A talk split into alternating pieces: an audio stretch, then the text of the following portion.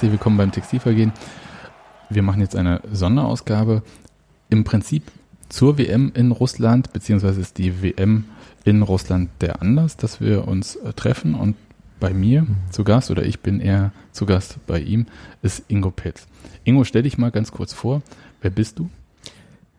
Ja, wer bin ich? Ingo Petz, 44 Jahre, ähm, Journalist, aber auch äh, zivilgesellschaftlich aktiv, wie man so schön sagt, mit einem äh, Fußball-Fankulturprojekt, das nennt sich äh, Fankurve Ost. Das gibt seit vier Jahren. Der eine andere Unioner kennt das vielleicht, weil wir auch ähm, durchaus äh, Programmpunkte bei Union immer wieder andocken. Ich war jetzt bei der, auf Grundlage dieses äh, Projektes war ich jetzt bei der deutschen Fanbotschaft ähm, in Russland, also bei der WM unterwegs. Genau, das so im Großen und Ganzen. Journalist seit 20 Jahren, Schwerpunkt mehr oder weniger Osteuropa. Und jetzt natürlich die große Frage, warum denn Osteuropa, warum Russland und ist Russland der richtige Begriff äh, jetzt für dich? Also was macht dich jetzt hier zum Experten? Warum bin ich eigentlich hier bei dir? Was macht mich zum Experten? Also ich kenne Osteuropa, das, das heißt das klassische Osteuropa, so den postsowjetischen Raum, ähm, vor allem Belarus, Ukraine, Russland tatsächlich seit 25 Jahren. Ich habe osteuropäische Geschichte, Slavistik Politologie studiert. Äh, das ist die eine Seite. Die andere Seite ist aber auch, ich bin ähm, leidenschaftlicher Fußballfan. Also habe auch in diesem Projekt Fankurve Ost quasi zwei Seelen da zusammengebracht und schreibe seit 98 eben ähm, über Osteuropa. Und als dieses Projekt entstanden ist, 2014, ein Freund von mir, Peter Liesegang, kam auf mich zu, ob ich nicht eine Idee hätte, ja, wie wir hier in Berlin vielleicht ein zivilgesellschaftliches Seminar auf die Beine stellen können. Er hatte das schon vorher gemacht mit so Politik von unten beispielsweise hatte ich die Idee, das eben mit Fußballfankultur zu machen. Das heißt eben ähm, Fußballfans aus der Ukraine, Russland, Belarus nach Berlin einzuladen, aber auch Journalisten, um ihnen zu zeigen, wie engagierte Fankultur funktioniert. Das gibt es eben in Osteuropa nicht. Das ähm, sind eben autoritäre Strukturen eben. Und äh, das haben wir dann umgesetzt und das macht mich, glaube ich, vielleicht ein bisschen, ich weiß nicht, kompetent, hier ein bisschen was zu sagen. Ja. Unioner kenne ich noch äh, vielleicht auch von Stadionführung. Gut, das wollen wir nicht verheimlichen, genau, dass ich auch Unioner bin. äh, genau, ich mache seit seitdem es eigentlich die Stadionführung gibt bei Union bin ich dabei. Also ich glaube seit, weiß jetzt nicht genau, 2014. Ja.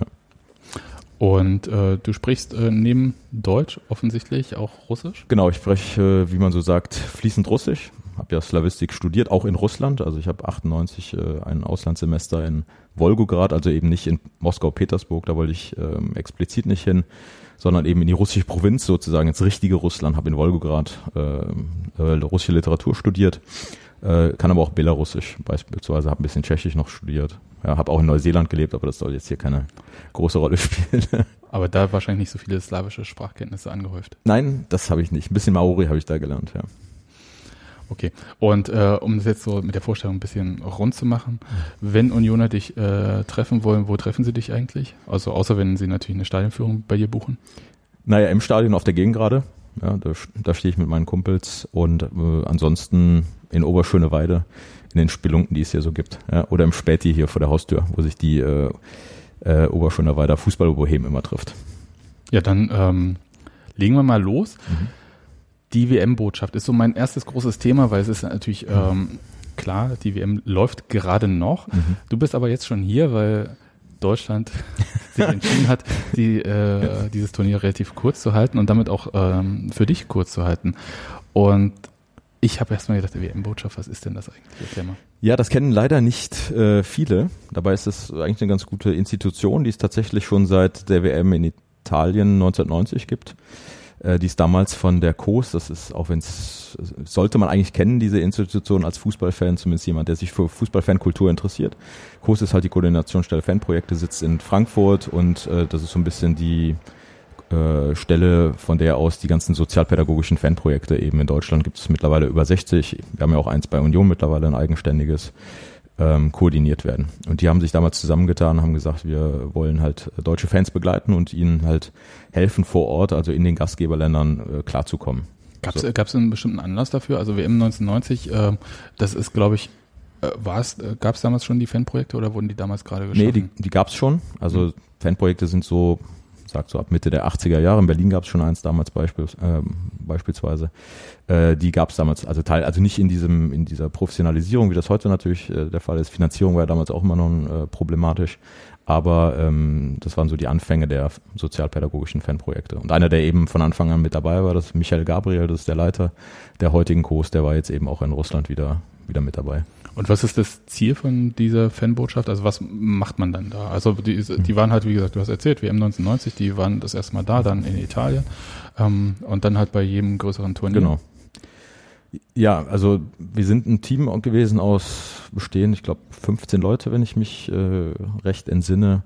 Äh, die meisten von denen, das waren eben Mitarbeiter und Mitarbeiterinnen von sozialpädagogischen Fanprojekten. Das heißt, wir hatten Leute dabei. Man kann sich also bewerben bei der COS dann um, um diese Fanstelle bei der Fanbotschaft und dann gibt es halt ein Auswahlkomitee und dann werden Leute ausgesucht nach bestimmten Prinzipien. Sicherlich Erfahrung ist auch ein, äh, eine Kategorie, also wie häufig man schon bei internationalen Turnieren dabei war und entsprechend waren eben Leute aus Jena, jetzt beispielsweise vom Fanprojekt Rostock, äh, Fanprojekt Berlin war jemand dabei, Nürnberg 1860 und so weiter. Das war so der, also der Schwerpunkt dieser Fanbotschaft. Dann gab es zwei Leute, die ähm, eine Redakteurin vom Ballesterer, also der österreichischen Fußballzeitschrift, und ein Layouter, die haben das Fanzine gemacht, Helmut. Also es gibt ja zu jedem Spiel der deutschen Mannschaft äh, speziell angefertigt vor Ort dann auch ein, ein Fanzine, das haben die beiden gemacht. Ähm, dann drei Mitarbeiter der COS, also Michael Gabriel und noch zwei äh, weitere Mitarbeiter und ich eben als Kulturvermittler, als Landesvermittler. Und die Hauptaufgabe eigentlich der Fanbotschaft, also wir stehen an jedem Austragungsort der deutschen Mannschaft, haben da einen Ort, das wird bekannt gegeben. Viele deutschen Fans über Twitter, Facebook, die können dann da hinkommen und äh, wenn es Probleme gibt, halt, das fängt an bei Transport, wie komme ich von A nach B, vielleicht auch mal, wo ist die nächste Kneipe, ähm, wie ist das mit den Sonderzügen, aber viele Fragen wir hatten jetzt in Russland eben auch speziell mit dieser Fan-ID zu tun, hm. äh, weil man eben, ähm, wenn man eine, ein Ticket zu einem Spiel ergattert hat, hat man eine Nummer bekommen und damit konnte man diese Fan-ID beantragen. Mit der Fan-ID konnte man eben nach Russland ohne Visum, was man normalerweise beantragen muss für Russland, eben einreisen. Da gab es viele Fragen, weil beispielsweise, wenn man ein Ticket im Nachhinein gekauft hat, wie schnell kann ich noch eine Fan-ID vor Ort beantragen, wie schnell bekomme ich die, ähm, kann ich auch Tickets tauschen. So War das, äh, da, da, muss ich ganz kurz eingrätschen, mhm. weil das ähm, jetzt so, so ein Narrativ ist für viele leere Plätze, mhm. dass ähm, bestimmte Fangruppen sich zwar Tickets gekauft haben, gab ja auch für äh, Deutsche, die halt für Achtelfinale schon Tickets geholt hatten. Ja. Dann äh, haben die ja nicht stattgefunden, sind vielleicht nicht hingefahren, hm. Tickets verkauft. Das sind ja 6000 Tickets tatsächlich zurückgegangen jetzt nach dem Ausscheiden der deutschen Mannschaft. Ja. Und ähm, wie schnell konnten die denn dann verkauft werden? Weil diese Fan-ID selber, man könnte, wenn man man kann ja die Fan-ID nur beantragen, wenn man das Ticket schon hat. Genau. Und das Ticket an sich kriegst du natürlich aber auch, naja. Ja, das ist relativ kompliziert und äh, aber es ist eigentlich relativ einfach, wenn man das Ticket einmal hat, diese Nummer, mhm. kann man online quasi äh, diesen Fan-ID beantragen. Das geht relativ unproblematisch. Ähm, gibt halt seine Daten ein, die man auch für den, das Visum eingeben muss und kann bekommt dann erstmal, also gerade wenn es kurzfristig ist, so einen elektronischen Fan-ID. Mit dem kann man einreisen, dann gibt es dann Stellen am Stadion, wo man dann den physischen, also diese laminierte Plastikkarte sich einfach ah, abholen okay. kann. Also das ging auch vor Ort relativ unkompliziert. Ja, das ist ähm, ja. interessant, weil also meine Erfahrungen mit der russischen Bürokratie sind jetzt nicht so groß, aber doch äh, insofern schon äh, stilbringend gewesen, dass ich dachte, wow, ähm, das geht doch eigentlich nicht innerhalb von zwei, drei Tagen. Nee, das ging relativ äh, zuverlässig, muss man sagen, und auch äh, schnell. Die haben das auch tatsächlich alles mit Kurier, also nach Deutschland verschickt oder in die anderen Länder, also diesen Fan-ID. Aber die Frage ist natürlich, äh, Datensicherheit ist, ähm, es ist ein autoritärer Staat, sind halt die Daten, die man auch ein, abgeben muss, wenn man ein Visum beantragt. Äh, sie sind, glaube ich, äh, angehalten, die Daten dann nach drei Monaten, also nach Ende der WM, zu löschen. Aber was dann natürlich damit passiert, weiß, äh, weiß man nicht. Was mich ein bisschen irritiert hat in Russland, dass alle sehr bereitwillig, also alle Fans mit den Fan-IDs sehr offen damit rumgelaufen sind. Also alle hatten das so umhängen wie so eine Trophäe und haben sich quasi überall auch in der Stadt damit gezeigt, beim Aufstehen schon beim Frühstückstisch und äh, ich fand das doch etwas, ähm, ich sag mal, befremdlich. Nee, sie waren immer ansprechbar. So kann man das natürlich auch sehen. Ja. Was trifft man denn eigentlich so für Fans? Du hast ja ein bisschen erzählt, also Leute, die halt mit dem Fanadies äh, Fragen hatten oder halt äh, wie man irgendwo hinkommt, aber mhm. äh, was für deutsche Fans trifft man eigentlich, wenn man so ähm, mit Deutschland, mit der deutschen Nationalmannschaft mhm. ähm, international unterwegs ist? Was für Fans? Also deutsche Fans waren insgesamt ja nicht so viele da. Also wir sind in Moskau gelandet und waren äh, im Süden in einem Hotel untergebracht, das voller Mexikaner war. Ähm, und das, warum ich das sage, weil Moskau, Moskau war, glaube ich, dominiert in der meisten Zeit von südamerikanischen Fans, also eben aus Kolumbien, aus Argentinien, aus Brasilien und eben aus, aus Mexiko. Und die Deutschen sind eigentlich in diesem ganzen Pulk, in diesem feiernden Pulk so nicht wirklich aufgefallen. Es gab immer so ein paar Versprengte. Wir haben die natürlich an der Fanbotschaft dann also gehäuft zu sehen bekommen, weil sie extra zu uns hingekommen sind mit, ähm, mit ihren Fragen und ihren Problemen.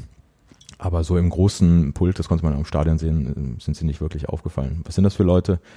Es sind einmal die Leute, die halt zu diesem berüchtigten Coca-Cola Fanclub Nationalmannschaft. Genau, du sagst es, Sebastian, ja. Über den jetzt auch nach dem Ausscheiden der deutschen Mannschaft viel diskutiert wird, weil er eben äh, als sogenanntes Marketingkonstrukt eben nicht so viel Nähe vielleicht zum Fußball hat ja, und äh, zum DFB. Er wird ja auch von einer Marketingagentur ähm, organisiert. Und man muss ja heutzutage wenn man Tickets haben will, auch zu Freundschaftsspielen, nicht nur zur WM, ähm, muss man eben Mitglied der Nationalmannschaft sein. Also da geht es auf jeden Mitglied Fall leichter. Mitglied des Fanclubs. So. Bitte? Mitglied des Fanclubs der ja, Nationalmannschaft. Mit, genau, also Mitglied des dieses äh, dieses berüchtigten Fanclubs äh, sein. Das sind Leute, die, da sind sicherlich auch Fußballfans dabei, also die Vereinsfans, so wie wir sie aus dem Stadion kennen, aber die sind eher in der äh, Minderheit, würde ich sagen. Es sind eher gut betuchte Leute, die schon ein bisschen Geld haben und äh, die eine, ich glaube, eher Fußball so ein bisschen als Event um dieses schlimme Wort zu benutzen, ähm, sehen. Aber das ist ja, mhm. wenn man, die Weltmeisterschaft ist ja ein Event, also insofern ist es ja vielleicht auch logisch, dass das so anzieht.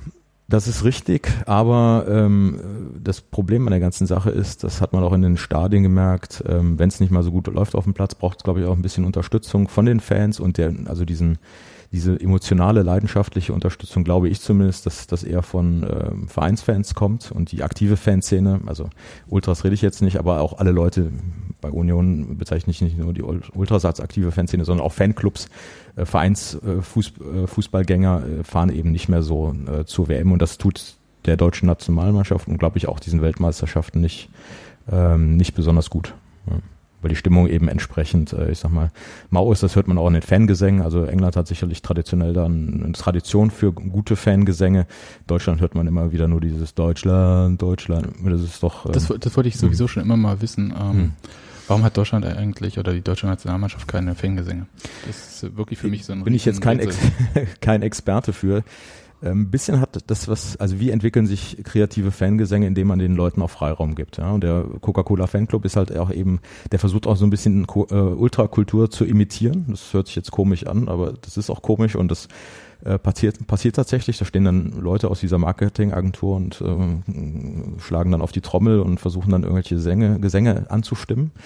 Ähm, aber wenn man Fans keinen Freiraum gibt, äh, kann sich auch nichts Kreatives. Und ich meine wirklich Freiraum, also für Eigenverantwortung ne, und für eigene Kreativität kann sich, glaube ich, auch kein, kein kreativer Fangesang entwickeln. Und was, was ist denn mit diesen Choreos, die da immer gemacht werden? Ja, die werden auch von diesem Coca-Cola Fanclub äh, orchestriert, initiiert. Das hat nichts mit den Fans zu tun. Ja? Und das ist auch ein Problem natürlich, weil man muss zurückgucken, warum ist dieser Fanclub initiiert worden? Man, wenn man so ein bisschen Ende der 80er Jahre, Anfang der 90er hatte man ja viele Probleme mit Nazis und Hooligans, äh, gerade auch im Umfeld der deutschen äh, Nationalmannschaft. Und man hat sich überlegt, wie man äh, dem Herr werden könnte und ist eben auf die Idee gekommen, diesen äh, Coca-Cola Fanclub auf die Beine zu stellen, um eben über die Regulierung der Tickets, äh, also diese Leute so ein bisschen an den Rand ähm, zu drängen, was auch funktioniert hat. Aber gleichzeitig hat man natürlich auch viele Leute verschreckt. Ähm, sicherlich auch mit der Kritik am DFB in den letzten Jahren, ähm, die eben ein bisschen mehr Stimmung auch ins Stadion ähm, bringen könnten. Ja, also diesen Freiraum gibt es tatsächlich bei diesen Spielen nicht, was ich persönlich sehr schade finde. Und wenn wir jetzt eine Diskussion führen, was sich ändern muss bei der deutschen Nationalmannschaft, glaube ich, dass sie wieder auch die Nähe zum eigentlichen Fußballfans finden muss und wegkommen muss von diesem Marketingkonstrukt, also die Mannschaft, dieses, diesen Hashtag zusammen und was es dann sonst alles gab. Racism. Ja. ja, genau. Ähm, ja. Gab es so ähm, für euch als Fanbotschaft, hm. wir reden ja von einer Weltmeisterschaft, die in Russland stattfindet. Russland ähm, fällt äh, dadurch auf, dass es halt zivilgesellschaftliches Engagement, individuelles Engagement besonders kritisch sieht. Das hat natürlich auch eine Tradition aus der Sowjetunion. Mhm. Also insofern ist es ja nicht äh, von irgendwoher gekommen. Ähm, und dann kommt da so äh, irgendwie kommt ihr mit so einer Fanbotschaft daher? Ja, das war äh, nicht ganz leicht, also um das milde auszudrücken. Äh, wir sind ja darauf angewiesen, dass die ähm, Autoritäten vor Ort äh, uns Plätze zuweisen, also wo wir quasi äh, hin können und wo wir dann unsere Fanbotschaft aufbauen können. Das war in der Ukraine beispielsweise war das so ein mobiler Wagen, also der durch die Gegend gefahren ist und das war relativ leicht, weil da waren die ukrainischen Autoritäten auch etwas offener. Äh, ich war nicht dabei, aber ich habe von, aus vielen Gesprächen jetzt gehört und man konnte sich eigentlich auf, direkt auf den Marktplatz zentral stellen und dann, es gab überhaupt keine Probleme. So, das war in Russland ein bisschen anders, musste im Nach Vorhinein schon mussten sehr viele Gespräche von, äh, ich sag mal, sehr wichtigen Leuten von Seiten des DFB und von Seiten des russischen Fußballverbandes geführt werden, damit die überhaupt verstehen, was diese Fanbotschaft überhaupt soll. Das hat, Haben Sie es verstanden? Ähm, ich glaube nicht so richtig. das hat aber damit zu tun, dass Fans in Russland äh, nach wie vor als sehr feindlich betrachtet werden und auch alles, was, also die fragen sich einfach, was soll denn jetzt so eine Fanbotschaft? Also die, das reicht doch, wenn die ein Ticket haben, gehen ins Stadion und gut ist, kaufen ihre Cola. Wir haben ja hier Volunteers. Genau. Ja, diese Volunteers, da können wir sicherlich nochmal drüber sprechen. Das war auch sehr bizarr. Ähm, aber zurück der, zu der Fanbotschaft. Das hat tatsächlich lange gebraucht, um äh, da so eine Einwilligung der russischen Autoritäten zu bekommen. Also quasi kurz vor Schluss haben wir quasi den Segen bekommen äh, von ganz oben. Und da hat auch tatsächlich, uns hat sehr viel geholfen, äh, Elena Arkiner zum Beispiel, die arbeitet von den, für die russischen Fanbotschaften, aber auch für FSI, also für Football Supporters Europe ohne sie wäre das, glaube ich, gar nicht alles wirklich möglich gewesen. Ja. Ist sowas äh, eine spezielle deutsche Sache? Du hast jetzt gerade erwähnt, russische Fanbotschaften. Gibt es von anderen äh, Verbänden, es waren jetzt äh, 32 äh, Fußballverbände mhm. da, mehr oder weniger große?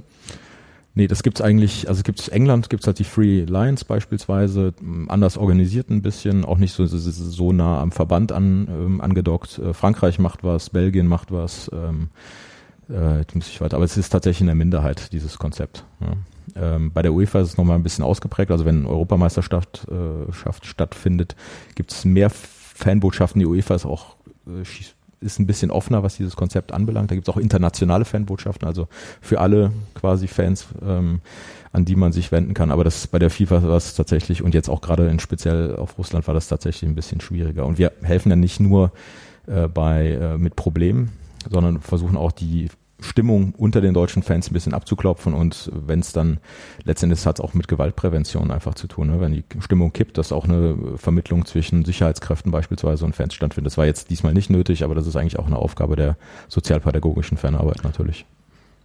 Äh, ja, kurz äh, zurück.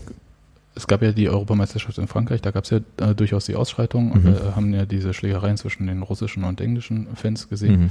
Ähm, war das dann mehr nötig? Äh, solche äh, Sachen, dass man halt so checkt, wie ist die Stimmung. Äh ich war ja damals nicht dabei, also, also da kann ich äh, kann ich so nichts zu sagen, aber das war sicherlich, es gab ja auch diese Hauereien in, äh, ich glaube Lyon war es zwischen ähm, ukrainischen und deutschen Fans. Ähm, das ist sicherlich, also es wird ja auch abgeklopft vorher, also bei in einschlägigen Fanszenen, das heißt Hooligan-Szenen, also wer fährt. Ja, also man kennt diese Leute, die fahren und weiß dann schon auch, kann es zu Problemen kommen, möglicherweise und so weiter. Das war jetzt in Russland tatsächlich ein, wirklich ein kleineres Problem. Das hatte auch damit zu tun, dass der russische Staat, ich sag mal, etwas salopp ähm, aufgeräumt hatte vorher. Also gerade aufgrund dieser Ausschreitungen damals zwischen russischen und englischen Fans waren russische Hooligans, wurden ja hier gerade in der westlichen Presse, vor allem in der britischen Presse, aber so sensationalisiert und also als das große Übel, was da auf uns zukommt während der WM und entsprechend hat der russische Staat, der sich natürlich den Glanz der WM nicht kaputt machen lassen wollte, hat schon vorher unter den russischen Hooligans aufgeräumt so ein bisschen, hat gesagt, entweder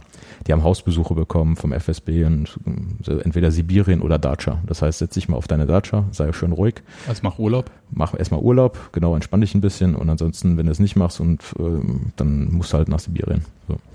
Okay, das vielleicht auf eine andere Art, aber das kennen wir in Deutschland ja auch als Gefährderansprachen. Das gibt's auch sicherlich, ja, und ich will das gar nicht, aber ähm, in, in, einem autoritären Staat, auch wenn es sicherlich Probleme in Deutschland äh, dahingehend gibt, bei der Dehnung, sage ich mal ganz vorsichtig, von Grundrechten, gerade in Bezug auf Fußballfans, ist das auch in einem autoritären Staat in Russland doch, ähm, ich sag mal, wesentlich krasser. Ja, da werden die Leute einfach auf schwarze Listen gesetzt, da hat es nichts mit demokratischen Grundrechten. Es gibt auch keine Anwälte, die es ja in Deutschland immer noch gibt, die sich speziell für diese Fans einsetzen. Auch wenn es Hooligans sind, ja, die haben trotzdem Grundrechte, ähm, da wird einfach aufgeräumt. Okay.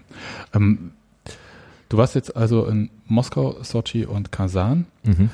Was war denn so, ich, ich, frage mal ganz gerne so nach so schrägste Begegnungen. Was war so ein bisschen sehr merkwürdig? Sehr merkwürdig. Also für mich war nicht so viel merkwürdig, weil ich ja Russland, glaube ich, ziemlich gut kenne und ich habe das schon alles, ich habe doch diese Mentalität schon so verinnerlicht, dass ich ein bisschen auch nicht zu einem Russen, aber so zu einem komischen Twitter werde, wenn ich da ankomme. Also ich benehme mich dann auch teilweise anders, also auch im öffentlichen Raum. Lächelst nicht mehr? Ich lächle eigentlich auch hier in Berlin nicht. Ja, aber ähm, ja, das zum Beispiel. Also wenn ich mit dem Metro in Moskau fahre, lächle ich nicht. Versuche mich halt sehr verschlossen auf die Russen zu benehmen. Äh, das verändert sich einfach über die vielen Jahre. Das kennst du vielleicht auch. Ähm, aber das ist ein guter Punkt eigentlich, weil mich hat so ein bisschen, ähm, ja, also ich glaube, wir alle, die Osteuropa eigentlich kennen, äh, gewundert, dass tatsächlich die Russen, also, die, also man muss sich vorstellen, überall waren diese feinen Mexikaner und die haben in in Moskau in irgendwelchen Brunnen gebadet und gefeiert und normalerweise wird man dafür verhaftet von der Polizei. Ähm, es gab diese Fanmärsche nicht nur von England und von, der, von Schweden beispielsweise unangemeldet. Die Sicherheitskräfte sind nicht eingeschritten. Ähm, die Russen haben sich angeschlossen in die, äh, an diesen Feierlichkeiten und äh, ja und haben sich auch so ein bisschen geöffnet. Und teilweise haben die Russen auch tatsächlich, ich kannte das auch nicht so, ähm, will doch nicht das Klischee bedienen, aber haben auch mehr gelächelt aus, aus eigenem Antrieb heraus. Ja, und ähm, das fand ich schon erstaunlich, muss ich ganz ehrlich sagen. Das habe ich tatsächlich so auch sicherlich nicht im Vorhinein erwartet. Und wenn mir das jemand gesagt hätte, das würde so sich so entwickeln, hätte ich auch keinem geglaubt, glaube. Bin ich mir sehr sicher. Ja. Kannst du dir vorstellen, warum das äh, so zugelassen wird? Als ist es eher so, so eine Ausnahme, die man jetzt mal kurz mhm. für vier, fünf Wochen, das Raumschiff äh, WM landet kurz in Russland mhm. und zwar auch nicht in ganz Russland, ja nur in bestimmten Städten. Mhm. Und ähm, dort sind ja bestimmte Sachen auch komplett außer Kraft gesetzt worden. Also jegliche ähm, Demonstrationen sind ja verboten gewesen. Genau. Äh, man hat dieses Konzept Ein-Mann-Demonstration eingeführt, ähm, so dass jede einzelne Person, selbst wenn sie bloß mit einer russischen Verfassung äh, im, auf der Straße steht, verhaftet werden könnte wegen mhm. Demonstration. Es sind ja auch Leute während der WM verhaftet worden. Ne? Also russische ähm, Regisseur, der für Sentsov, also für den ukrainischen ähm, Gefangenen in Russland protestiert hat, ist verhaftet worden. Also, also das ist natürlich auch parallel gelaufen. Ja? Aber natürlich hat der Sicherheitsapparat in Bezug auf die äh, ausländischen Fans sich doch sehr zurückgehalten. Also sie hatten tatsächlich mehr Freiheiten als die Russen in ihrem normalen äh, Leben, was außerhalb der WM stattfindet. Das, glaube ich, war tatsächlich inszeniert um auch, ähm, ja, da hat der russische Staat hat sich überlegt, wir zeigen also der Welt natürlich jetzt das Beste von, nicht von Russland vielleicht, aber von uns, so und damit sie auch gut über diese WM schreiben und vor allem damit auch die Leute, die zum ersten Mal in Russland sind, das waren ja eine ganze Menge, ja, auch Journalisten, dass die auf einmal sehen, was ist denn da vorher in der westlichen Presse geschrieben worden, das, also was ist da schlecht geschrieben worden, hier ist das doch alles ganz offen und frei und die Leute bewegen sich ganz äh, äh, leichtfertig und äh, ungelöst und äh, das kriegt man, also wenn man Russland und die Mechanismen dieser Autokratie nicht kennt, kriegt man das nicht wirklich übereinander. Und das, glaube ich, war einerseits inszeniert, aber das hat dann so eine Kraft entfaltet durch diesen Freiraum, der auch für die Russen auf einmal da war. Äh, und das ist also auch das Schöne an dieser WM und an diesem äh, Fußball, dass es immer noch Sachen trotz aller Reglementierung durch die FIFA oder durch diese autokratischen Staaten, dass es doch immer noch diesen, äh, ja, diese Unbändigkeit gab, ja, dass dann trotz auf einmal doch was angestoßen worden ist, dass die Russen so aus sich herausgekommen ist. Und so ein bisschen überhöht kann man auch sagen, also das hat, würde nicht nur mir, der Osteuropa sehr gut kennt in Russland, Hoffnung machen, dass da was von übrig bleibt, ja, dass die Russen sich auch fragen, kann man nicht eigentlich normal auch so leben? Also müssen wir eigentlich so verschlossen leben? Ja? Ähm, aber das muss man natürlich sehen. Ja. Hast du, ähm, wenn ihr mit der Fanbotschaft unterwegs wart, äh, gab es äh, bei den Städten irgendwelche Unterschiede? Moskau ist natürlich äh, für, ich glaube, für Deutsche, die noch nie dort waren, äh, unvorstellbar. Das ja. ist einfach riesig. Das ist ein Moloch, ja. Genau, Moloch ja. wollte ich gerade sagen. Ja. Ähm, in, wo man auf keinen Fall Auto fahren sollte. nicht, nee, äh, nee ähm, kann man auch schneller zu Fuß gehen. Ne? Richtig. Aber ähm, es unwahrscheinlich groß. Also wer denkt, Berlin ist groß und man braucht überall hin eine Stunde, ähm, Moskau ist, kann man das Doppelte eigentlich gefühlt rechnen. Wo wart ihr? Wart ihr nah am Stadion? Wart ihr irgendwo äh, weit abgeschieden? Ja, das war in Moskau, also dadurch, dass wir die Genehmigung quasi so kurz vor Schluss tatsächlich bekommen haben, dass wir überhaupt uns irgendwo aufbauen dürfen, äh, waren wir natürlich darauf angewiesen, was man uns so zuweist an, an, an Orten. Und in Moskau war das eben äh, am Triumphalner Ploschert, das ist Majakowski-Metro, ist der zweite Ring, also nicht ganz Zentrum, auch nicht so ganz weit, weit weg, also Richtung äh, belarussischem Bahnhof ähm, Tchaikovsky Konzerthalle und wir sind eben angedockt worden da an die äh, Moskauer Touristinformation. Das war für uns ganz gut, weil die auch Infrastruktur hatten, so, ähm, aber war von der Lage nicht ganz so gut, weil Moskau verläuft sich halt eben sehr. Es fällt auch nicht unbedingt auf, dass eine Fußball-WM in der Stadt ist, weil die Fans einfach, die Stadt ist so groß, dass Fans überall sein können. Ja, also es gibt keinen konzentrierten Ort. Es hat sich zwar diese Straße, diese Nikolajewska, dann also als Partymeile so ein bisschen herausgebildet, aber da mussten die Fans schon extra zu uns hinkommen, wenn sie mit uns, wenn sie uns sehen wollten. Ja, das war in Sochi ein bisschen anders. Da haben sie uns den Olympiapark zugewiesen, äh, unweit des Stadions, des Fichtstadions, also dieser Formel 1 Strecke. Und da war zumindest am ersten Tag war es nicht so gut für uns, ähm, aber am zweiten Tag, als das am Spieltag, sind alle, die vom Bahnhof gekommen sind, also aus Sochi selbst, sind an uns vorbeigelaufen. Dann waren doch schon sehr, sehr viele Leute, die einfach im Laufverkehr dann uns wahrgenommen haben. Auch nicht nur Deutsche, äh, sondern auch viele Russen, die auf uns zugekommen sind, weil die auch nicht wussten, was wir da machen. Die haben immer gedacht, wir verkaufen deutsche Trikots da oder so. Und das Konzept Fanbotschaft kann man denen natürlich auch nicht so schnell erklären. Und es gab tatsächlich, was auch ich etwas befremdlich kann, äh, fand, äh, viele Chinesen. Ähm, das habe ich jetzt auch gelesen, dass so viele chinesische mhm. Fans da gewesen sein sollen. Ja, das hat, äh, es war, war, also es war wirklich auffällig. Ähm, viele Chinesen einfach mit Deutschland-Trikots, mit Deutschland-Utensilien, bemalt mit Deutschland-Flaggen, äh, Farben und äh, die dann auch die deutsche Nationalmannschaft unterstützt haben. Das hat einfach, glaube ich, auch mit diesem äh, mit dieser doch mittlerweile bekannten Kooperation vom Bundeskanzleramt lanciert anscheinend und dem DFB und äh, chinesischen Autoritäten zu tun. Also da scheinen auch viele Tickets nach China einfach gegangen. Also gar nicht, weil äh, ich meine, Russland grenzt ja auch an China, auch wenn das jetzt weite Wege Nee, ich glaube, das hat wirklich, ich habe jetzt keine, also ich glaube, das hat wirklich damit zu tun. Ja, das okay. würde ich mich so weit aus dem Fenster legen, das äh, lehnen, das sozusagen. Ja. Und in Kasan, wie war das für euch? Kasan ist ja, äh, Kasan war für, für, für ja. die Leute, die es nicht mhm. wissen, ist ja nun äh, ganz woanders, ist halt äh, Hauptstadt von Tatarstan. Genau, äh, ist Hauptstadt der Republik Tatarstan oder die dritte Hauptstadt äh, Russlands, wie sie immer in Eigenwerbung sagen. Da war ich tatsächlich schon fünf, sechs Mal und mag die Stadt auch äh, ganz gerne, weil sie alte Substanz hat. Es gibt einen Kreml da, äh, die Flüsse Wolga und Oka fließen da zusammen, ist auch relativ äh, schön gelegen. Ähm, und da hatten wir eigentlich, sind, waren, waren wir positioniert direkt in der Fußgängerzone. Es gibt eine, die Baumans, Baumannskaya, das ist die zentrale Fußgängerzone. Das war sehr zentral und entsprechend war auch der Anlauf, Andrang von den Fans einfach von allen, von allen Seiten, als wir da, als wir da standen. Ja. Kasan hat man ein bisschen, ähm, ich habe ja vorher schon gesagt, die Sicherheitskräfte hat, haben sich eigentlich immer sehr zurückgehalten. Ja, also sowohl Omon, also der berüchtigte Omon, Spezialeinheit. Vom Innenministerium.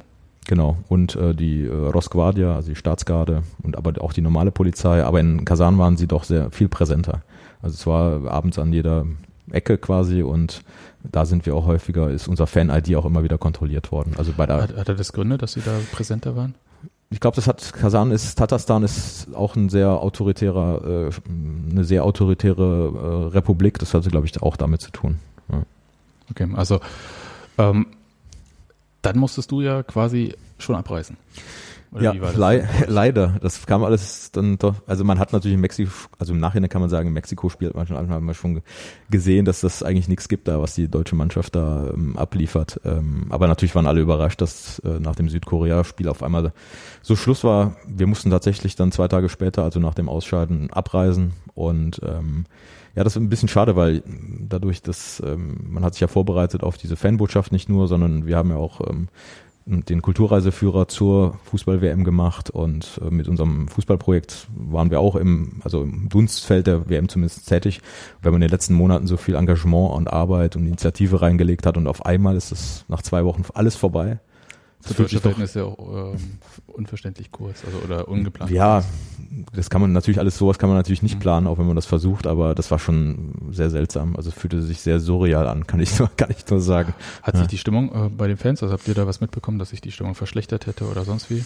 Also die Fans waren so, was ich im Stadion mit waren sehr sauer natürlich, ja, und enttäuscht, aber viele haben sich also gab es jetzt keine ähm, Gewaltexzesse oder was. Also die Leute haben sich sehr zurückgehalten und haben auch gesagt, Südkorea hat verdient gewonnen und ähm, ja, also da war jetzt keine aggressive Stimmung oder sowas unterwegs, kann man nicht wirklich sagen. Das hat sich, glaube ich, tatsächlich eher in den sozialen Medien ent, entladen.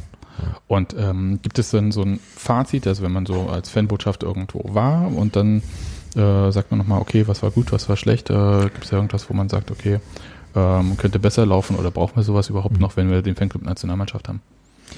Ah, Moment. nee, nee, ich will dir jetzt ja, nicht ja. den Job wegmachen, aber ich nee, nee. Das sind tatsächlich zwei unterschiedliche Konstrukte. Ne? Das eine ist tatsächlich so klassische Fanarbeit ja, und das andere ist eher, sage ich mal, ein Marketing-Vehikel, äh, kann man glaube ich so sagen.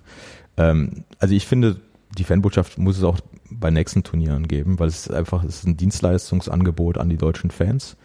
Äh, weil man muss sich vorstellen, wenn man Probleme vor Ort hat, gerade in so einem fremden Land wie Russland, man kann die Schrift nicht lesen, das Land ist doch also auch in seiner Mentalität, in, seinen, äh, in seinem Verhalten doch auch einem sehr fremd und man hat Probleme von A nach B zu kommen, man braucht viel Geduld, wenn man Fahrkarten kauft und versteht einem nicht. Da kommt auch schon mal ein bisschen Unzufriedenheit auf. man kann durch diese Fanbotschaft tatsächlich schon viel ich sag mal, Feuer, Unzufriedenheit rausnehmen, ja, indem man den Leuten hilft, eben klarzukommen vor Ort. Ja. Wie war das überhaupt? Das, das mhm. habe ich ganz vergessen. Mhm. Als ich in Russland war, gab es natürlich äh, nichts mit lateinischen Schriftzeichen und so. Und mhm.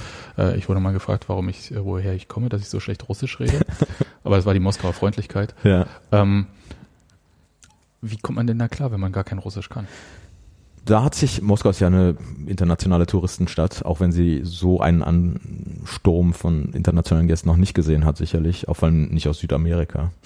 Ähm, aber Moskau hat sich entsprechend vorbereitet und äh, es gab in dem Metro, da gab es tatsächlich auch ähm, e-, englischsprachige Hinweise, also auf Lateinisch dann so, dass die Leute es, also nicht an allen Stationen, aber an den zentralen Stationen, die man kennen muss und das war tatsächlich relativ gut ähm, organisiert. Man konnte auch mit dem Fan-ID fahren und die diese Freiwilligen, diese Volunteers standen halt auch, die am Stadion etwas äh, nervig waren, muss ich ganz ehrlich sagen, weil äh, es waren also so viele, also wie im Sozialismus halt so, muss man sich das vorstellen. Hunderte da abgestellt und die standen dann alle mit so Schaumstofffingern rum und haben einen abgeklatscht und das war doch ein bisschen wie Zirkus, aber in der Stadt standen sie eben auch rum und haben dann einem geholfen, von A nach B zu kommen. Also es war tatsächlich ganz gut, glaube ich, für Leute organisiert, die sich jetzt nicht auskennen vor Ort und die Sprache nicht sprechen. Ja.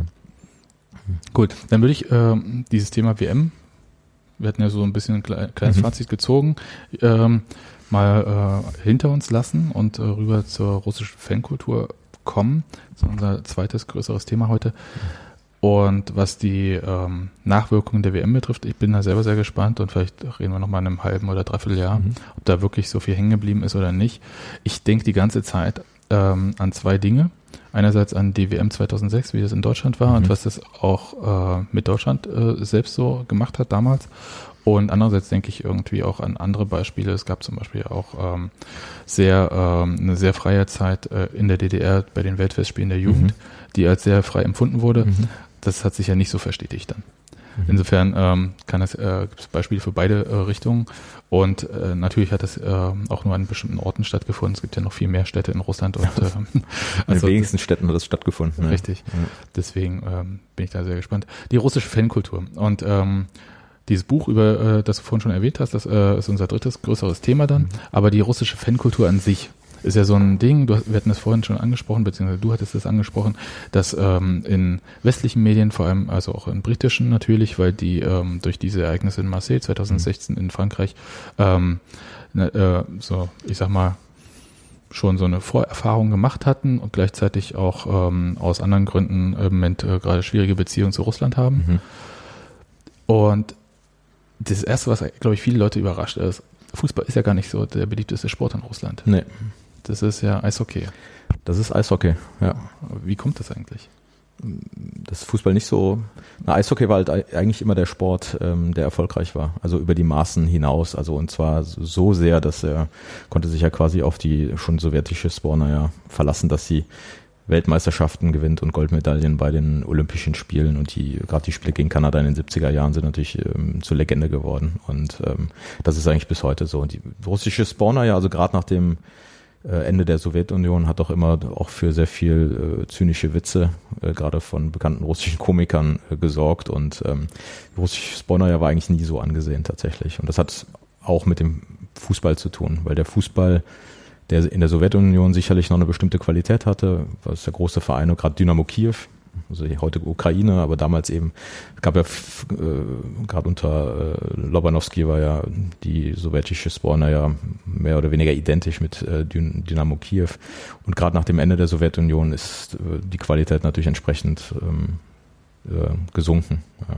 Das gilt eben auch für den russischen Liga-Alltag, den russischen, die russische Premier-Liga. Da war er sicherlich in den Nullerjahren, als Kevin Korani noch bei Dynamo Moskau gespielt hat, auch viel Geld da unterwegs war, noch eine gewisse Qualität zu verzeichnen, aber das ist doch auch alles sehr zurückgegangen. Und deswegen hat man eigentlich auch nichts, die russische Spawner ja hat es auch jetzt nicht in den letzten Jahren äh, also Zeichen zur Hoffnung gegeben, tatsächlich, dass sich da was tut. Und deswegen war auch dieses Abschneiden jetzt bei der WM sehr, sehr überraschend. Das hat eigentlich, hat mit vielen Problemen im russischen Fußball zu tun, weil häufig also was wir so kennen, das, ähm, was für uns normal ist, dass wir Fußball von Menschen für Menschen organisieren, im Normalfall in jedem Dorf, das gibt's da eben nicht. Fußball hat immer noch diese Tradition, dass, sie von, dass er von oben organisiert wird und entsprechend ist er eben abhängig vom Staatsbudget oder von reichen äh, Leuten, was eben ein paar Vereine abbekommen, die großen eben, aber eben in der Struktur und in der Breite, ja, eben viele Vereine, da, da tut sich einfach nichts. Äh, wem gehören denn die Vereine in der Premier Liga? Naja, die meisten Vereine gehören im Staatshaushalt, Staatsunternehmen. Ja, oder also es gibt so halt Gazprom, Zenit oder wie? Genau, Gazprom, Zenit beispielsweise. Ähm, und wenn, wenn man jetzt in die Provinz beispielsweise geht, ähm, also Rotor Wolgograd ist jetzt nicht Premier Liga, aber zweite Liga, das ist dann Staatshaushalt, äh, genau wie Baltica, äh, Kaliningrad, das ist alles Staatshaushalt. Und da ist es natürlich so, da gibt es dann wieder mal einen Gouverneur, der für seine Wahlen versucht irgendwie ähm, sich bekannter zu machen und pumpt mehr Geld in diese Vereine hinein. Dann gibt es kurzzeitig einen Höhenflug dieser Vereine und dann ist dieser Gouverneur Gouverneur und verliert halt seine Liebe zum Fußball und dann wird der Haushalt gekürzt und entsprechend fällt dann auch die Qualität des Fußballs wieder und die Vereine versacken dann wieder in der zweiten oder dritten Liga. Macht es ähm, also Bank, Entschuldigung, ich, ich mhm. unterbreche, aber gerade Bankrotte äh, in der Premier Liga gehören ja zum russischen Liga-Alltag. Also äh, Tosno, also der aktuelle russische ähm, Pokalsieger ist ja auch, äh, soweit ich weiß, wieder bankrott gegangen, in die zweite Liga abgestiegen und das passiert eigentlich jede Saison. Äh, jetzt nicht mit den großen Vereinen, also wie ZSKA, ähm, Zenit, ähm, äh, Lokomotive, aber äh, mit den äh, kleinen Vereinen, gerade in der Provinz, passiert das doch alle Nase lang.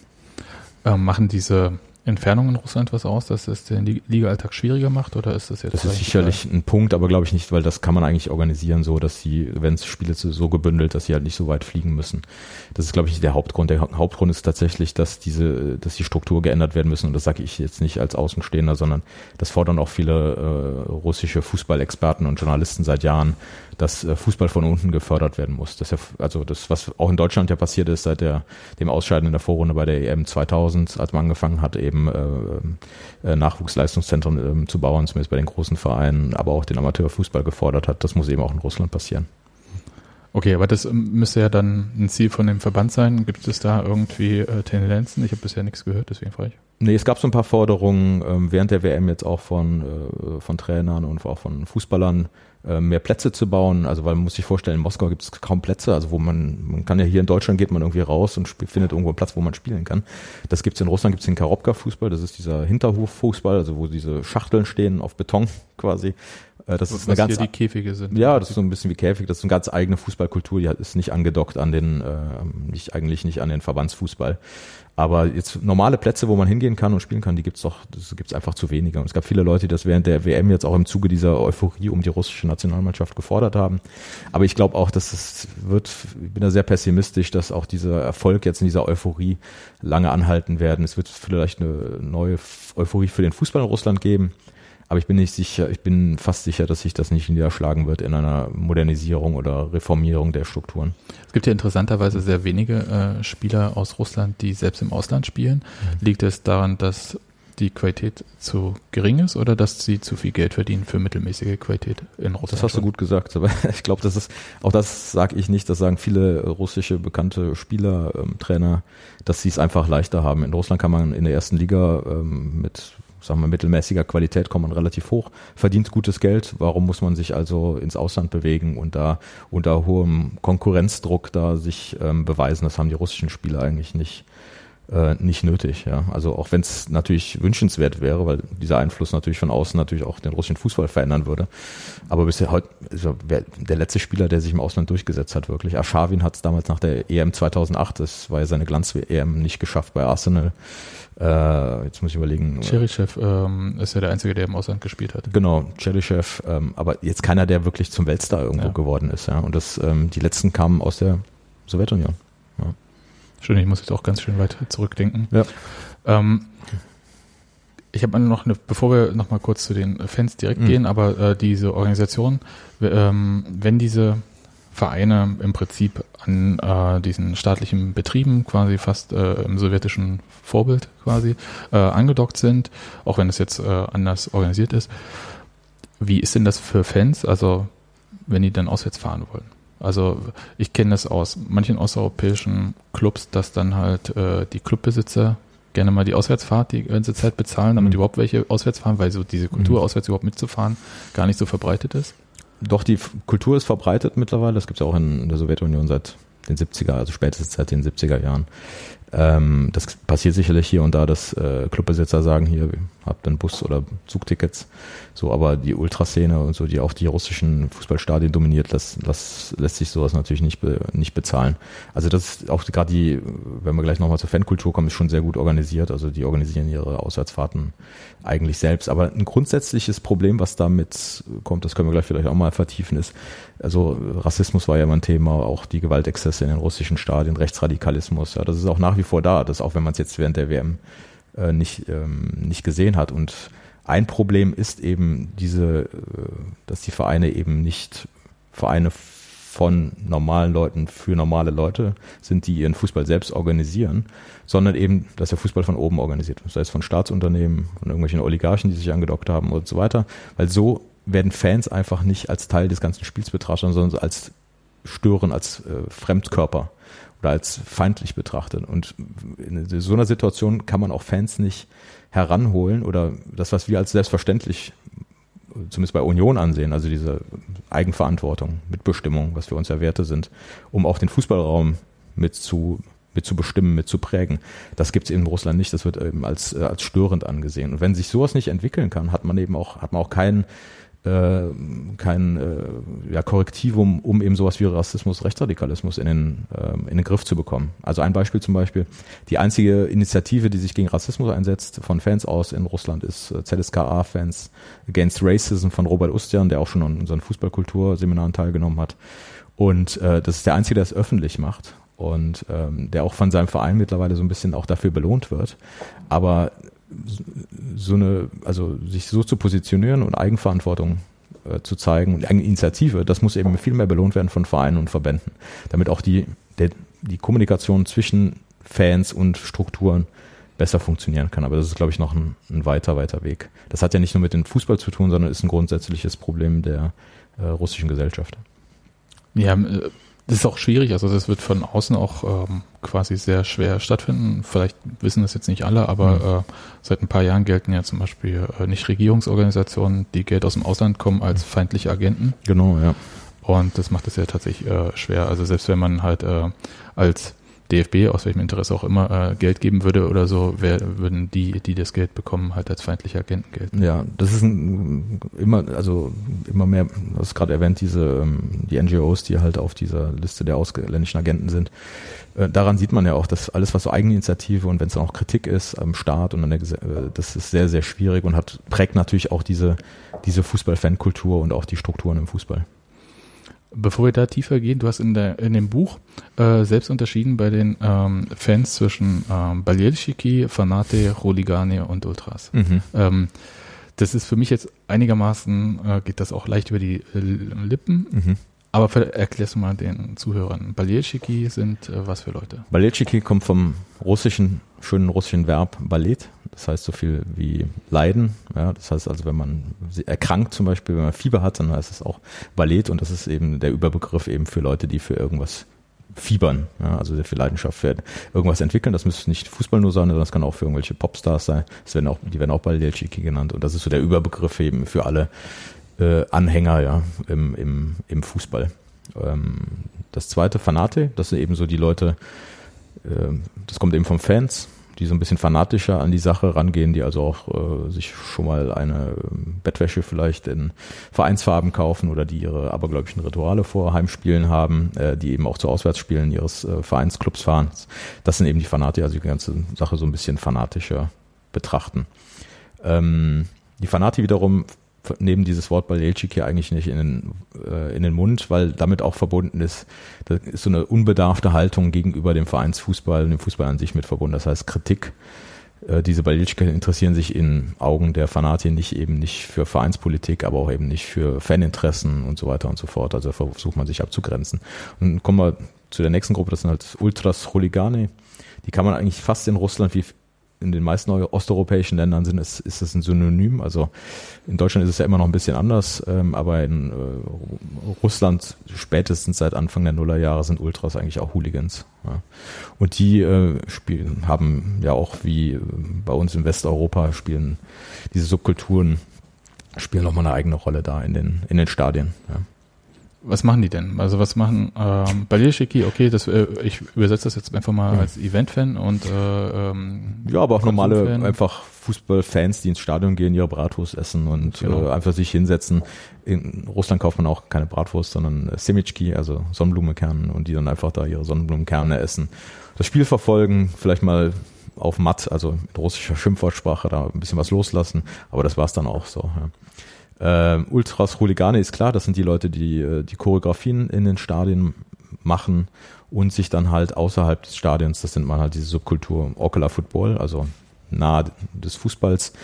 Äh, das ist tatsächlich auch so eine eigene Subkultur, die da entstanden ist, äh, im Wald oder auf Acker dann zu irgendwelchen Matches treffen, also um sich da zu schlagen. Und das ist das gibt's auch in, äh, in Deutschland und auch in Westeuropa. Ähm, da ist auch eine gewisse Professionalisierung zu beobachten. Aber in Russland ist das tatsächlich, äh, das sind alles sportliche Kämpfer. Also die machen MMA, das ist Mixed Martial Arts, dieser Vollkontaktsport und äh, trinken keinen Alkohol, ähm, ja, trainieren auch richtig auf diese Matches hin und das konnte man ja auch bei diesen Ausschreitungen in Marseille äh, damals sehen. Das war tatsächlich äh, taktisch gut äh, geplant, äh, fast Guerilla-mäßig, äh, sehr professionell und das sind einfach Kampfmaschinen. Und natürlich, wenn man als äh, englischer Kneipenschläger-Hooligan der alten Generation auf solche Leute trifft, hat man äh, wenig Chancen.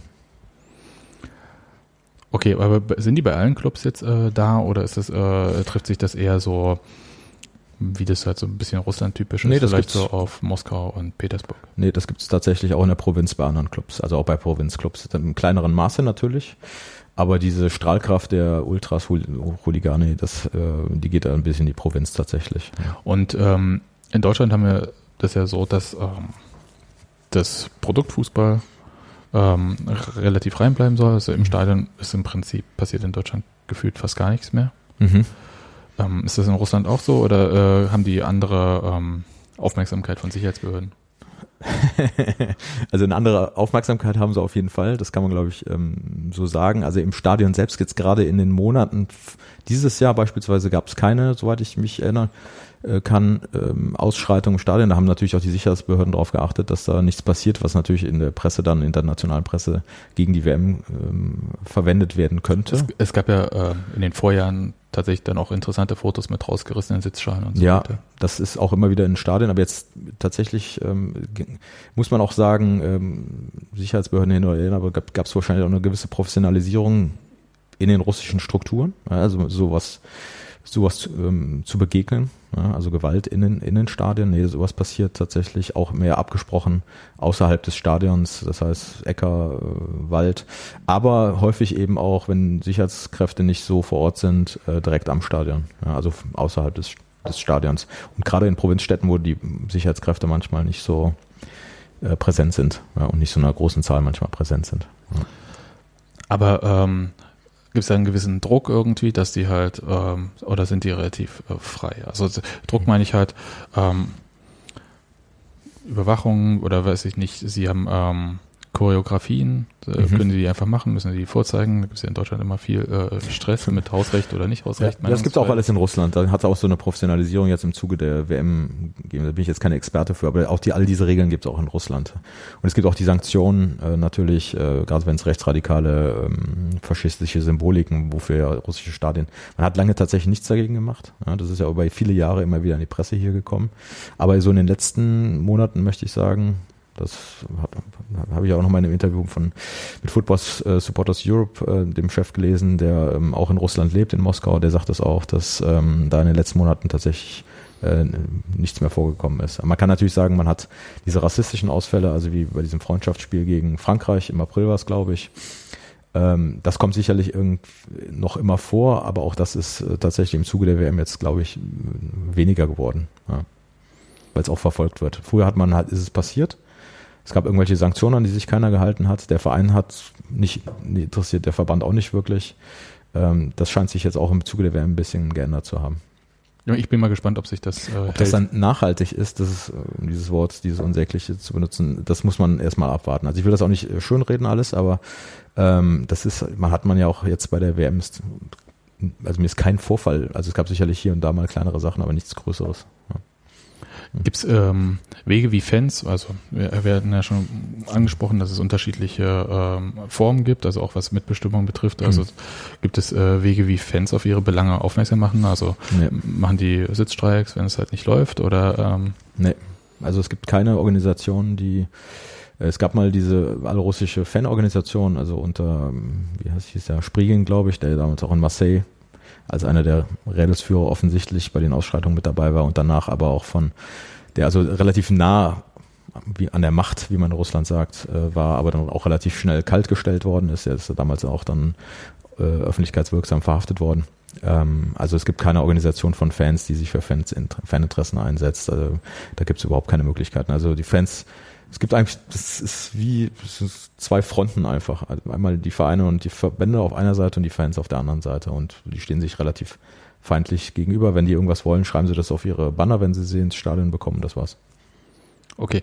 Und ähm, in dem Buch, das ihr geschrieben habt, äh, steht ja auch drin, dass eigentlich gar nicht so viele Zuschauer gibt. Also Zenit viele, ähm, dann bei Moskau, äh, was war Lokomotiv und ZSK, genau. Spartak vielleicht noch. Habe ich jetzt nicht mehr genau im Kopf, aber das ist natürlich für, für Russland, ähm, wo 140 Millionen Menschen leben, nicht alle natürlich in Moskau und Petersburg, aber Moskau hat 13 Millionen Einwohner. Wenn man sich dann überlegt, dass Lokomotive, ich glaube es sind 23.000, in der letzten Saison Heimspiel durchschnittlich, das ist schon relativ wenig. Ähm, Zenit sticht so ein bisschen heraus mit 44.000, also das Stadion ist eigentlich immer voll gewesen in den letzten, in den letzten Jahren. Ähm, aber auch ZSKA liegt, glaube ich, bei 18.000. Ähm, Dynamo liegt weit runter bei 13.000. Das ist natürlich für solche Traditionsvereine und für so eine große Stadt wie Moskau und ein großes Land wie Russland doch sehr, sehr wenig.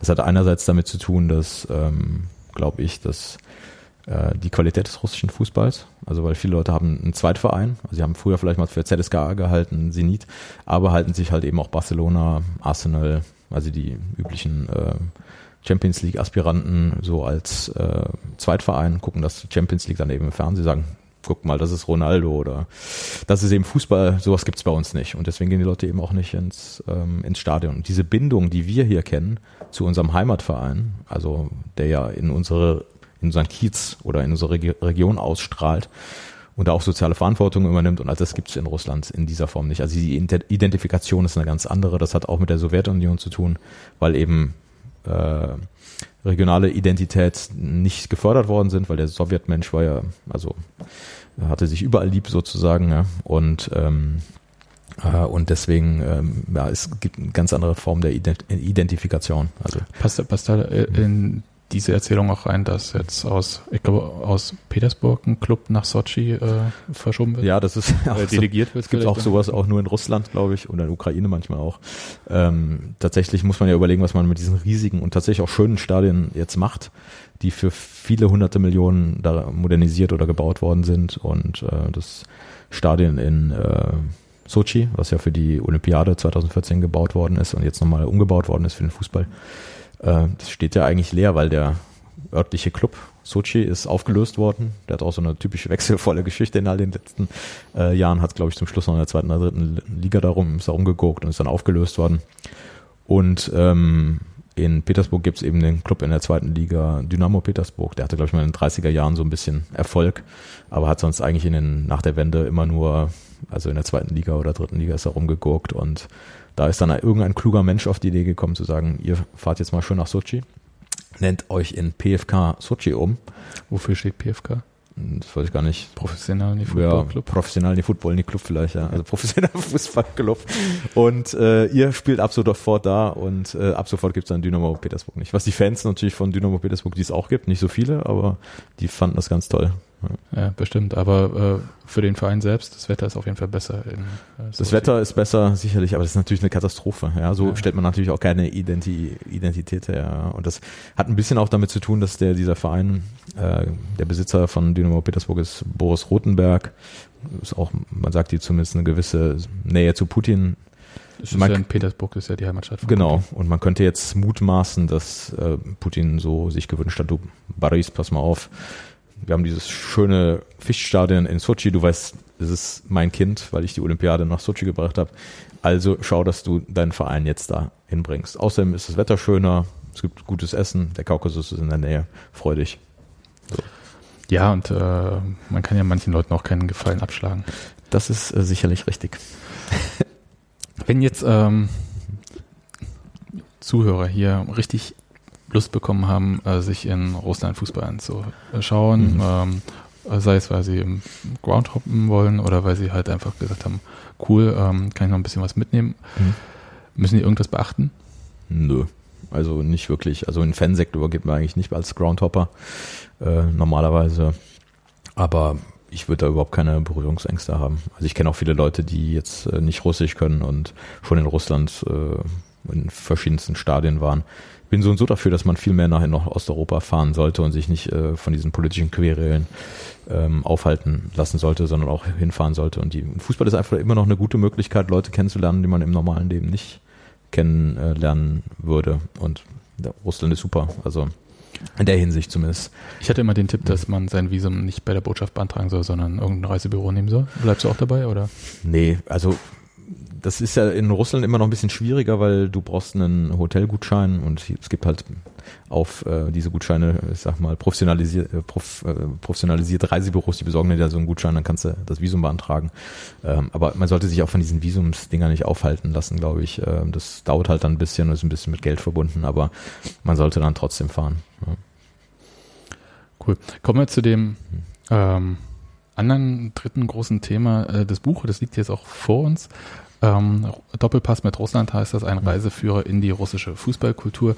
Wir haben so ein paar Themen, die da angesprochen wurden, auch selber jetzt schon ähm, thematisiert. Jetzt musst du erstmal so uns mitnehmen, wie kam es zu dem Buch und was ist eigentlich das Besondere daran? Wie kam es zu dem Buch?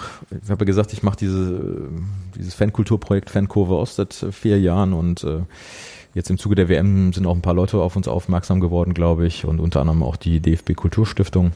Hören Stauner, also der DFB hat auch eine Kulturstiftung, die halt tatsächlich auch ganz gute Sachen machen. Die finanzieren zum Beispiel auch einen Teil des 11mm Fanfesti äh, Filmfestivals. Beispielsweise, ja. Und haben jetzt auch während der WM, also die Kulturveranstaltung zur WM hier von Gesellschaftsspiele im Jam Club beispielsweise finanziert. Ähm, also die machen ganz gute Sachen. Und ähm, der Chef ist auf uns irgendwie aufmerksam, aufmerksam geworden, hat mich angerufen und äh, gefragt, ob wir nicht Lust hätten, das zu machen. Aber dadurch, dass wir keine Struktur, keine Infrastruktur haben, wir sind ja ein ganz kleines Projekt nur, und äh, habe ich dann NOS gefragt, das ist ein Osteuropa-Journalistenkollektiv hier in Berlin, die es auch schon lange gibt. Und die haben eben auch Bildredakteure, die haben diese Infrastruktur und wir sind dann so zusammengekommen und haben gesagt, wir machen das. Ja. Gab es irgendwelche Vorgaben vom DFB? Das muss ich jetzt gleich fragen. Genau, das, das muss man. nee, gab es nicht wirklich. Die Vorgabe war, dass es gab schon mal einen Kulturreiseführer zur EM 2016. Das war das erste Mal, dass sie das überhaupt gemacht haben. Und das war so ein bisschen die Vorlage. Also die Idee war halt, Schwerpunkt sind die Austragungsorte des Turniers. Ähm, das war, stand fest, das sollten wir auch so machen. Aber alles andere war, es gab keine jetzt äh, Zensur, wenn man so will, oder ähm, keine Vorgaben. Ähm, ja, also man hat sich da, wir haben ein Konzept dann erarbeitet und hatten eben, haben diesen Schwerpunkt berücksichtigt. Wir wollten halt die russische Innensicht auch zu präsentieren, weil die auch häufig tatsächlich auch in unserer Berichterstattung etwas zu kurz kommt. Und da wir über unser Projekt ein großes Netzwerk auch zu russischen Medien haben, ist es relativ leicht, da gute Autoren zu finden und haben dieses äh, diese Idee dieses alten Reiseführers im Prinzip ein bisschen erweitert äh, mit zwei anderen Kapiteln, nämlich einmal das Kapitel ähm, Aufwärmen, wo wir versuchen, da gibt es ein Interview mit Wladimir Kaminer, der versucht als, dem haben wir zehn besonders dumme Fragen zu Russland gestellt. Also warum trinken die Russen beispielsweise so gnadenlos viel? Wo man halt versucht, diese typischen Stereotype, Klischees so ein bisschen auf eine unterhaltsame Art und Weise zu brechen und doch ein bisschen Wissen dann auch zu vermitteln. Und aber eben auch, weil wir eben auch Journalisten sind, äh, die äh, den diesen schwierigen politischen Kontext, in dem die äh, Weltmeisterschaft stattfindet, auch zu beleuchten. Das passiert eben in diesem ersten Kapitel.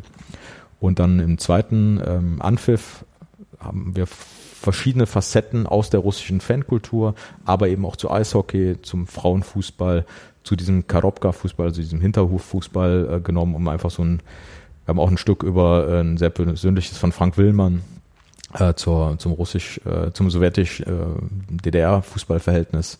Also einfach verschiedene Facetten zu beleuchten, die so sich um den Fußball herum grupp gruppieren.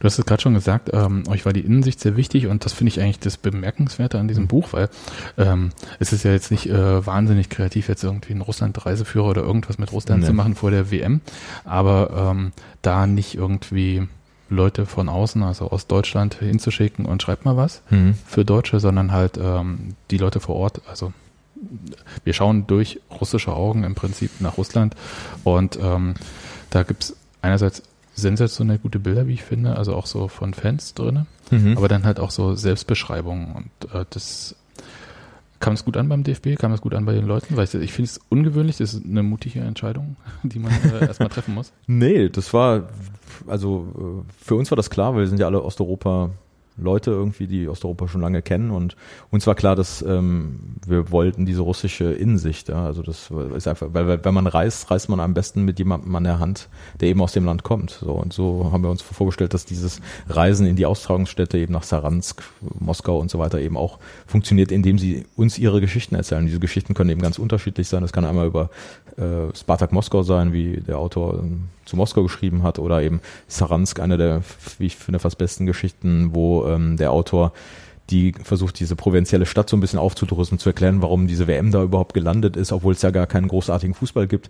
Und ja, erzähl mal, warum, äh, also es, hm. ich glaube, es fragen sich ja bis heute, also erstmal glaube ich nicht, dass irgendjemand Saransk vorher kannte.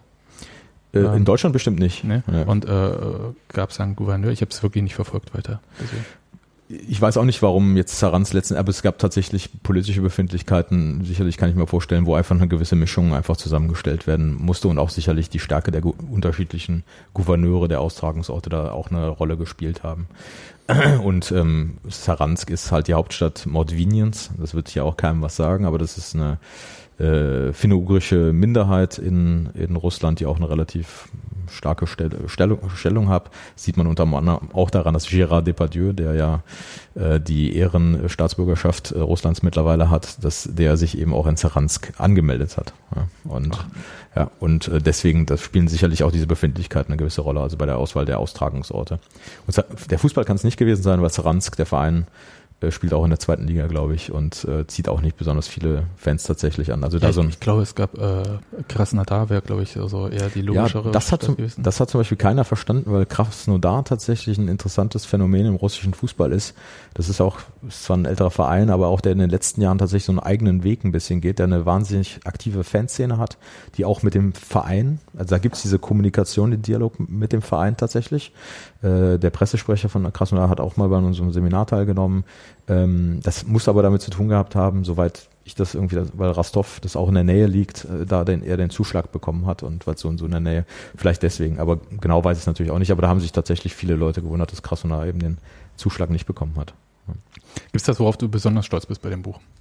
Oh, Stolz ist immer, man kann immer tausend Sachen besser machen. Also das, ich habe so dieses Zufriedenheitsgefühl hat sich lange nicht eingestellt, weil man natürlich gerade als jemand, der das so federführend so auch ein bisschen konzipiert und als Redakteur mit äh, betreut hat, äh, dann ja auch, das wurde ja auch in einem wahnsinnigen Tempo, also innerhalb von drei Monaten umgesetzt und ähm, mich freut einfach, dass so die Reaktion von vielen Leuten, also die, auch die Fans, die zu uns in die Fanbotschaft gekommen sind, da wurde das ja auch nochmal verteilt und auch, wir haben ein paar Mails bekommen und auch von Journalisten, die sagen, das ist so, so, das sind die Geschichten, die man so eigentlich um den Fußball lesen will. Es geht aber eben nicht nur um Fußball, sondern es geht um Russland. Also wenn man Russland ein bisschen besser kennenlernen will, ist das Buch, glaube ich, ganz, ganz hilfreiche Lektüre. Ich, ich würde nämlich auch sagen, dass äh, wirklich schön an diesem Buch ist und deswegen würde ich es auch allen ans Herz legen.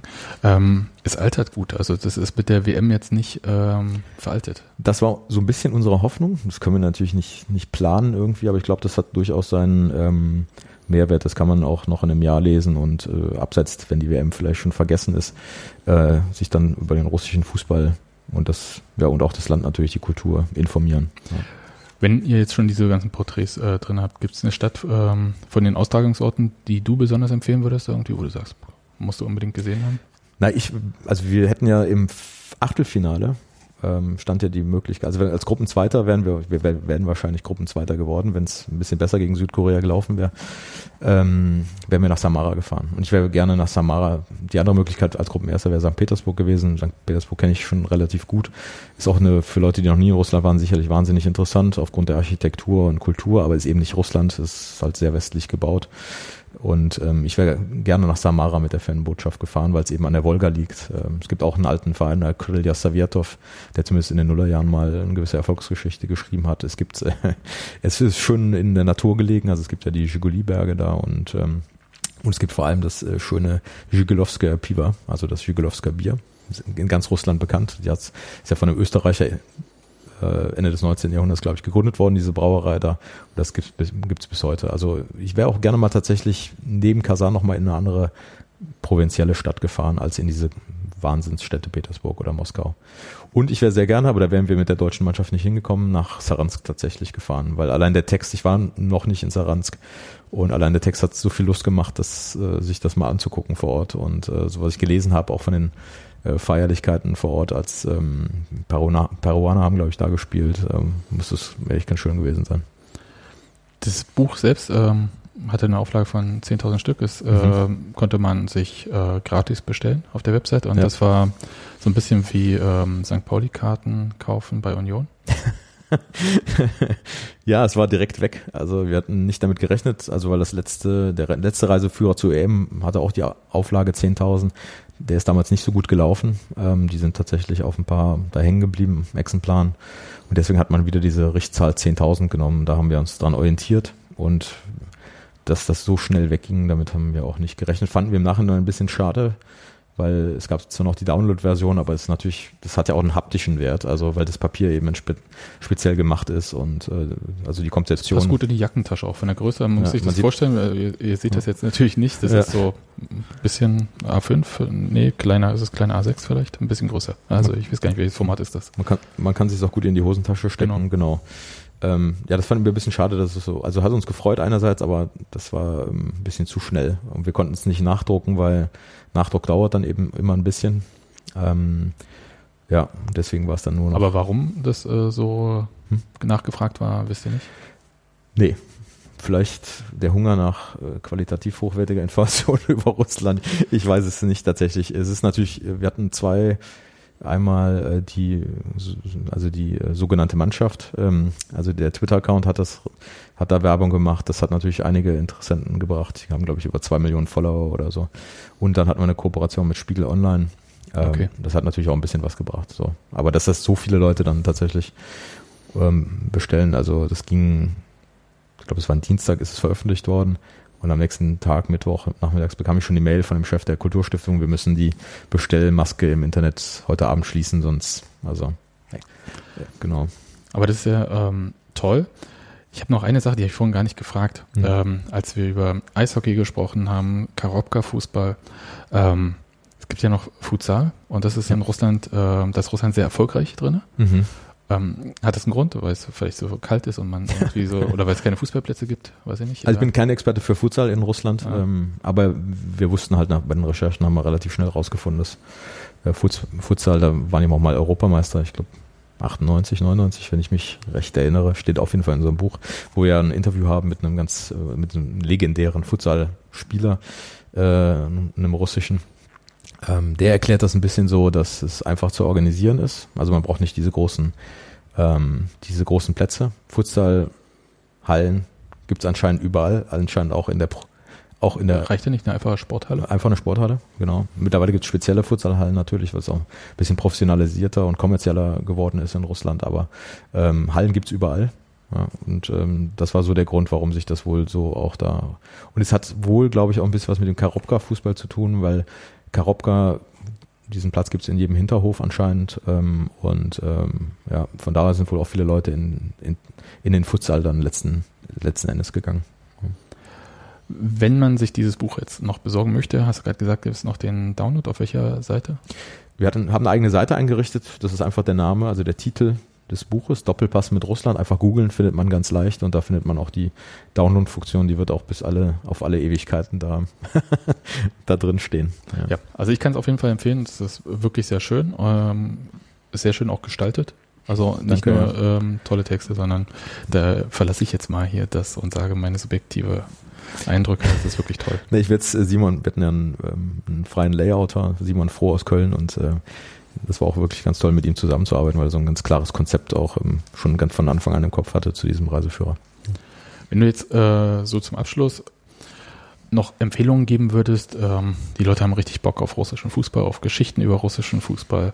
Was sollten sie lesen, sich anschauen? Ähm, ja, wir müssen uns ja erstmal auf Katar vorbereiten, jetzt ja alle, und in die Katar, äh, Fußball-Fankultur in Katar auf den Grund gehen. Nein, nein, da, aber da das war jetzt. Mich, da freue ich mich schon auf äh, den äh, Reiseführer.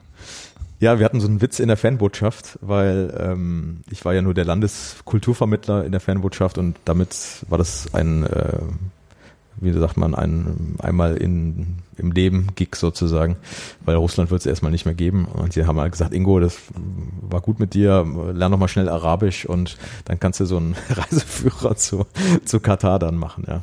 Also Spaß, äh, äh, ja, Spaß beiseite.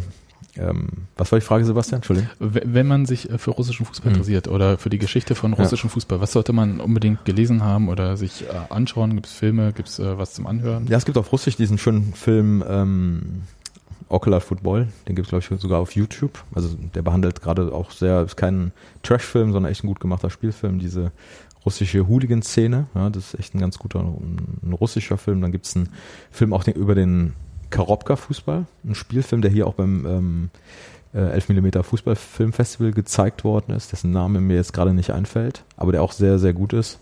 Das finde ich raus. Ja, das findest du wahrscheinlich schnell raus. Ähm, das sind so Sachen, die man vielleicht gesehen haben sollte, auch ein bisschen Spaß auf russischen Fußball machen.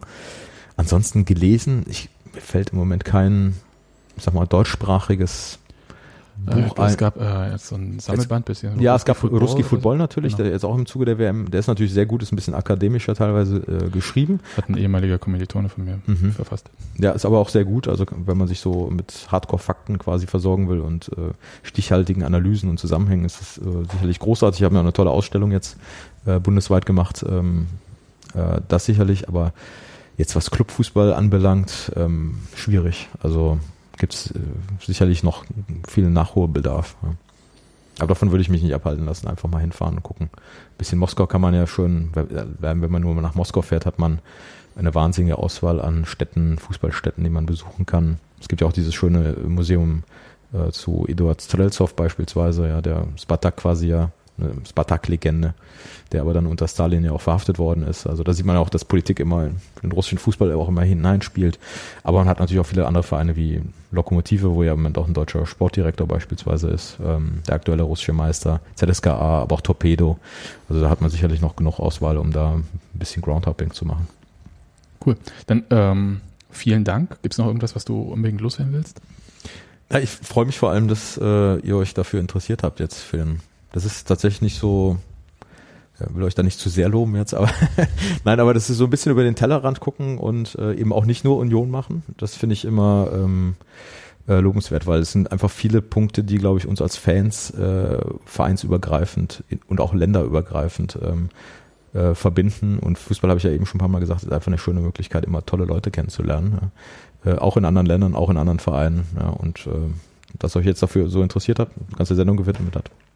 Spasiba вам большое. Ähm, Ja, sehr doch. ähm, vielen Dank, Ingo, dass ich äh, dich hier besuchen durfte in Oberschöneweide. Danke für die viele Information.